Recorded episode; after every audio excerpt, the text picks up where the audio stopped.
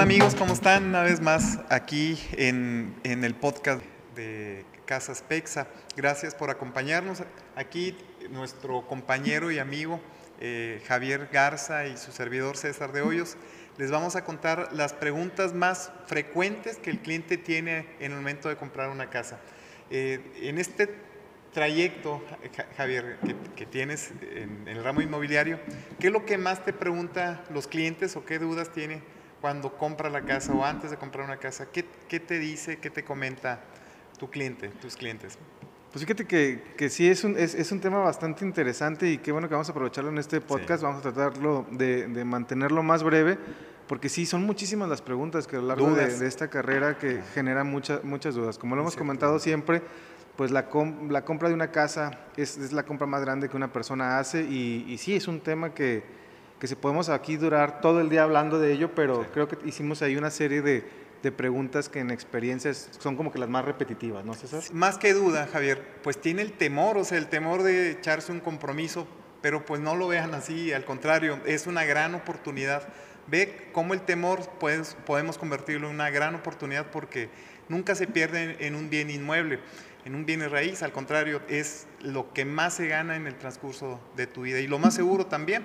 Y por aquí se me viene a la mente parte de lo, de lo que hablamos, es, es, si compro una casa sin haberme divorciado de, de, mi esposa aún, ella adquiere los derechos sobre, sobre esta nueva casa, todavía no, estando, todavía no estoy divorciado, es lo que dice el cliente, y al momento de firmar, mi esposa sigue teniendo los derechos. Los dos adquieren la posesión, eh, tanto el hombre como la mujer pues son dueños de, de la casa, pues sí tiene, tiene eh, propiedad mutua, compruebe o no los ingresos el hombre o la mujer que no esté trabajando.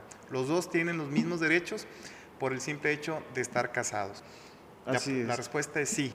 ¿Se puede comprar una casa sin estar casado? Sí, sí se puede, y esto es a través de, de, un producto o de diversos productos que es un crédito bancario, es donde puedes comprar una casa sumando ingresos con tu pareja o inclusive, pues puede ser algún familiar directo como es papá y mamá, también es una parte de, que puedes utilizar a, a, al comprar una casa, ¿no? Porque también llegan, los clientes llegan a ustedes y nos preguntan, oye, pero pues no tengo ni novia, ¿y cómo le hago para sumar más ingresos porque sí quiero la casa? Pues también nos podemos pues ayudar parte de papá y mamá para sumar más ingresos. No se tiene que casar para comprar una casa, pero sí se pueden unir.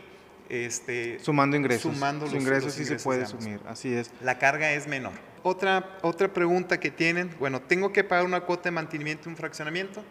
Sí, en el sentido que nosotros estamos brindando lo que viene siendo eh, un fraccionamiento que es completamente cerrado, único acceso, única salida. Entonces, sí es, sí es, es considerar pagar la cuota de mantenimiento y esto por la tranquilidad de todos ustedes.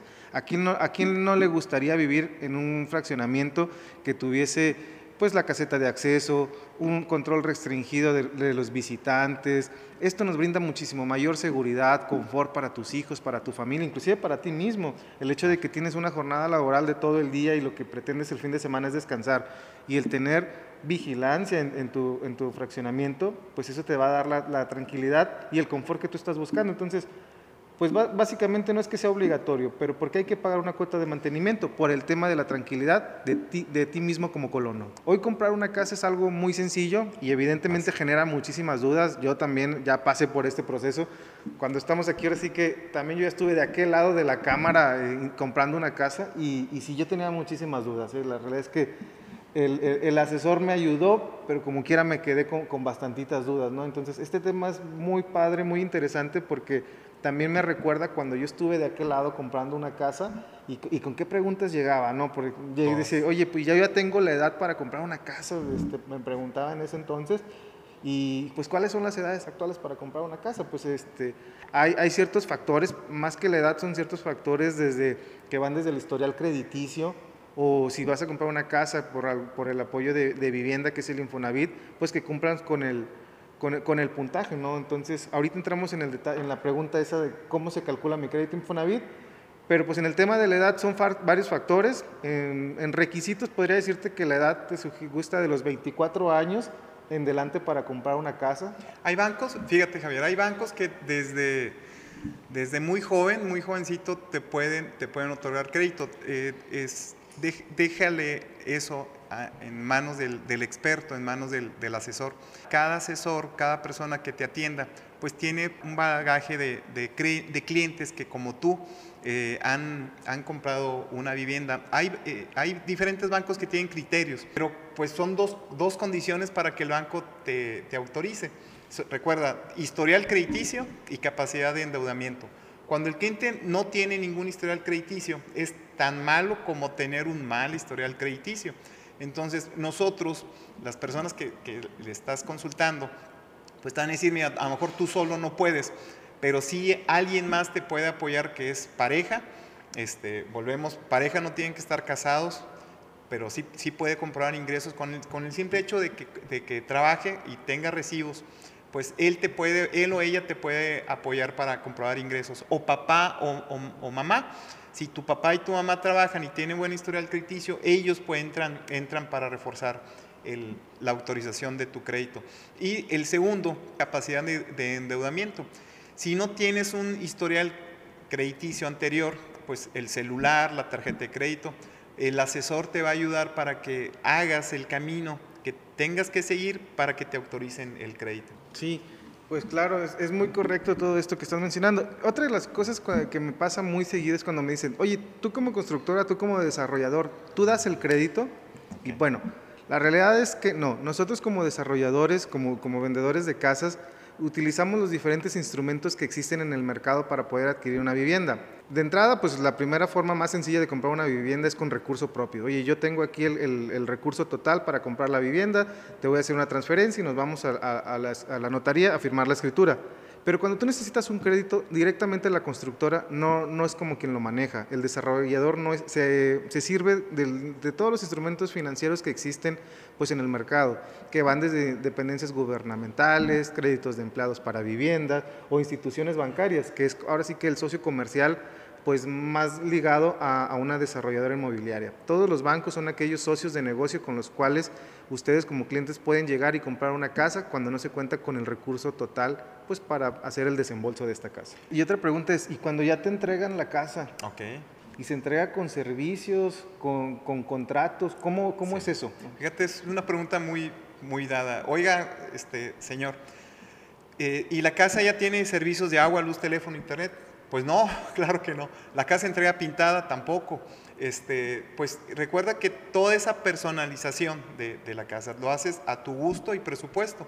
Si te gusta el tapiz, si quieres ponerle luz o quieres poner paneles solares, si, si quieres reciclar el agua o quieres contratar el agua de, saltillo ahí, este, pues no, los servicios amigos son por tu cuenta y están a, tu nombre. Nosotros te ayudamos, la mayoría de los, de los asesores te facilita con toda la papelería y, con quién dirigirte para que no se complique, pero pues eso lo haces a tu nombre. Okay. Mira, ¿y qué te parece si entramos ahora sí en, las preguntas un poquito más técnicas? Que vamos a hablar de cuando llegan y dicen, oye, ¿y para qué sirve el avalúo? ¿Por qué tengo que pagar el avalúo? ¿Qué, qué es esto del avalúo? fíjate, eso se, asusta mucho el cliente porque pactamos un precio, vamos a decir, millón cuatrocientos, una casa, pero el valor avalúo que ve el cliente en, al momento de firmar escritura dice un millón quinientos diez. Entonces el cliente me dice, ¿me estás vendiendo la casa a mayor precio? No, amigo. Si ahorita vendieras la casa, ya le ganaste 100 mil pesos. Porque el, el, banco, que es el que está asumiendo el riesgo, asume el riesgo para prestarte a ti el 90%, pues el banco dice, tengo que valorar porque es la garantía. recuerda que la misma casa es la garantía de, del préstamo.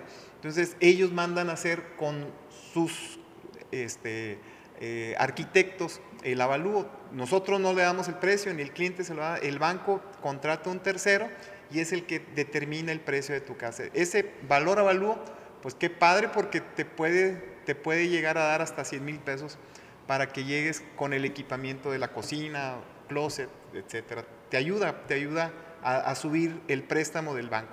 Y es que sí, como tú comentas, en el avalúo y luego sigue la, la otra duda que, que, siempre traemos es, bueno, ¿y del precio que me das ya incluye la escritura? ¿O por qué el precio no incluye los gastos de escrituración? Pues la verdad es que el precio de lista es el, es el, valor de la casa y la escritura no la pagas directamente al desarrollador inmobiliario. Estos son los gastos que generas estatales, federales y honorarios a un notario pues por haber estado adquiriendo una casa. Sí, es, fíjate que eh, me, ha, me, ha, tocado atender a clientes que pagan la casa con recurso propio, de contado, recurso propio pero no escritura. qué peligroso, señor o señora, que compre la casa de contado y no escriture. O sea, un desembolso pues tan grande que ya, ya lo hicieron todo el esfuerzo. No tiene propietario, no tiene propietario. O sea, compras, imagínate llegar, un auto, llegar a una agencia y comprar la casa, el carro de contado y después no tener los papeles, pues es tan riesgoso como comprar una casa y no escriturar. La escritura, pues es la posesión que, se inscribe en el registro público de la propiedad y eso pues es una, una seguridad para tus hijos y tu descendencia. Si tú escrituras a tu nombre, Javier, pues ya puede ser a Carlitos y Carlitos al hijo de Carli a, sus hijos y así sucesivamente. Los gastos de escrituración son los impuestos que cobra el gobierno estatal, federal y municipal para, para tener la posesión o, poner el nombre de eh, tu nombre en, en, esa casa que estás adquiriendo. Que ya queda registrada y en el momento en que alguien quiera ir a checar de quién es este inmueble, pues va a aparecer en el registro público de la propiedad. y pues una garantía legal que tienen pues en este caso los compradores de la casa, que ya tienen los derechos de este bien inmueble. Pues hay, hay, hay diversas preguntas y también se me viene aquí a, a, la mente otra de las preguntas que, que me preguntan mucho, oye, yo ya estoy jubilado, y ya tengo más de 55 años. ¿Cuál es la edad límite, este, tú Javier, para yo como cliente comprar una casa?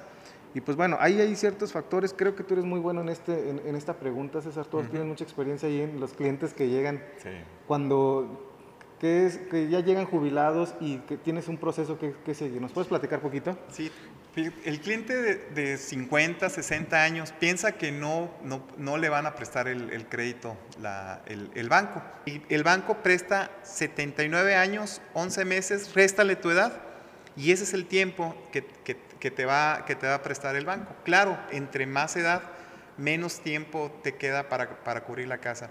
Pero si te, si te presta es hasta menos de 80 años y arriba de 20 años es, es la edad de de, préstamo. Claro que, las personas, bueno, los bancos asumen un mayor riesgo cuando el, cliente tiene más edad. Entonces, cuando tengan más de 55 años, se les manda hacer un estudio médico. Por, tanto, es eso que hay ahorita en, el país, el año pasado y este, de pandemia, pues los bancos tienen el riesgo más, más, este, pues más eminente. Entonces, sí les mandan a hacer estudios, pruebas de laboratorio, muy sencillo, este, el, cliente tiene que estar en perfecto estado para que sea aprobado el, el, crédito. Pues vamos a entrar este, en la recta final de, de, preguntas, que como bien digo, existen muchísimas preguntas, pero estas también ya son las más sofisticadas a las que llegan, y es, ¿Para qué sirve mi buró de crédito y qué es el score? ¿Qué le decimos a los clientes cuando llegan y nos preguntan? El score es la confianza crediticia que tú le proyectas a las instituciones financieras, a las instituciones de crédito, ¿no? Y en el tema de, del buró de crédito, pues es todo el historial, es toda tu hoja de vida crediticia, por así decirlo en, en términos muy, muy simplificados. Entonces, ¿por qué se le pide a una persona tener un buen buró? Pues porque lo que quieren las instituciones al momento de otorgar un crédito es que este cliente o esta persona tengamos una historial, una hoja de vida crediticia pues que sea sana. Y el score lo que determina es que tu, tu comportamiento pues ha sido muy bueno. Es como una calificación final a toda esta hoja de vida a la que tú presentas. Y bueno, pues básicamente tener un score arriba de 600 puntos pues es un, que eres una persona que ha tenido un muy, un muy, buen comportamiento en sus pagos. ¿Cuál es este comportamiento en sus pagos? Que pues pagas puntual, el día que es, no te gusta que presentes atrasos. Y es que la verdad es muy importante no presentar atrasos. ¿Por qué? Porque te evitas de las famosas llamadas incómodas y mantienes un muy buen buró, mantienes un muy buen score. Entonces es muy, muy importante de eso. Otra cosa también que, que, menciona, y esa de las preguntas muy, muy técnicas, es ¿y para qué me sirve el coacreditado? Pues el coacreditado es aquella persona que va a estar apoyándote en temas de tener un, aumentar tu score. Ah, en el caso de que las, cuando tienes muy poquito historial crediticio, pues un coacreditado te puede ayudar a sumar esos puntos que te faltan a, a, tu, buen, a tu buena calificación y también pues te puede dar un empujoncito en el tema de los ingresos. Oye, sí quiero la casa, yo sí la puedo pagar, pero por ahí por un detalle de que estoy pagando una tarjeta o estoy pagando un coche, pues eh, el coacreditado me ayuda a darme ese empujoncito en, en, en, los ingresos y ya puedo tener la casa de mis sueños aquí pues con nosotros, ¿verdad? En Casas Pexa. Pues muy bien. Y estas han sido parte de las preguntas que, que se generan a lo largo de, de, la visita de ustedes con los clientes cuando compran una casa.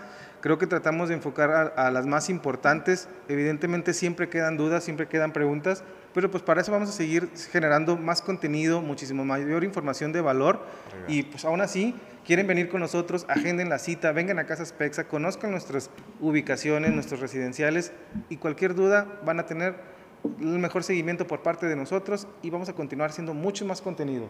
Claro, no, no se queden con ninguna duda, anótenlas y escríbanlas. Si no, si no lo saben en ese momento, pues nosotros te podemos ayudar a contestarlas. Y bueno, César, pues Gracias. pues decimos adiós. Hasta luego. Hasta luego.